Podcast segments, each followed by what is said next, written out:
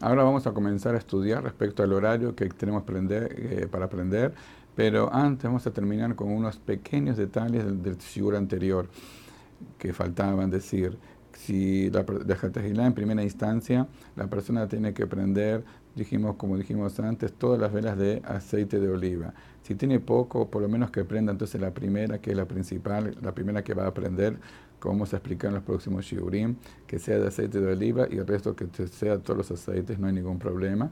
Pero por lo menos, si es que tampoco tiene otros aceites, se, se le permite prender la primera con aceite de oliva y el resto puede utilizar velas, pero por lo menos la primera que hace aceite de oliva. En realidad, muchos poskim, entre ellos Benishai, prohibieron prender, dijeron que mejor no prender mitad y mitad porque no se sabe si realmente dos personas están prendiendo, porque como no están uniformes, parecería que dos personas están prendiendo. Pero hoy en día, eh, dice el libro Alijot Moed, que no existe este problema porque hoy en día las personas saben, saben determinar este, que se refiere a toda una persona y no hay mezcla porque hoy en día tampoco se encienden este, utilizamos velas, sino que utilizamos eh, luz artificial. Por lo consiguiente, no hay este inconveniente y lo principal es cumplir el Icaradim, por lo menos, eh, una vela que tenga aceite de oliva, sería lo mejor y lo más indicado.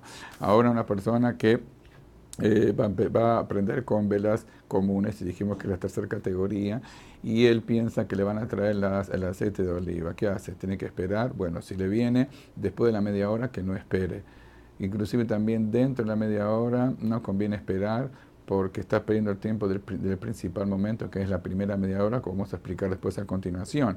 Entonces preferir que prenda ahora con lo que tiene, diga verajá, y después si le viene, bueno, ya cumplió la mitzvah, no tiene que prender.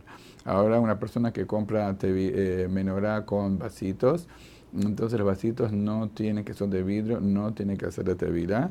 Y este, una persona que compró una, una, una menorá nueva tampoco tiene que decir Sheheyanu, sino que él piensa Sheheyanu en cuando prende el primer día, que piense también en la nueva Hanukkah.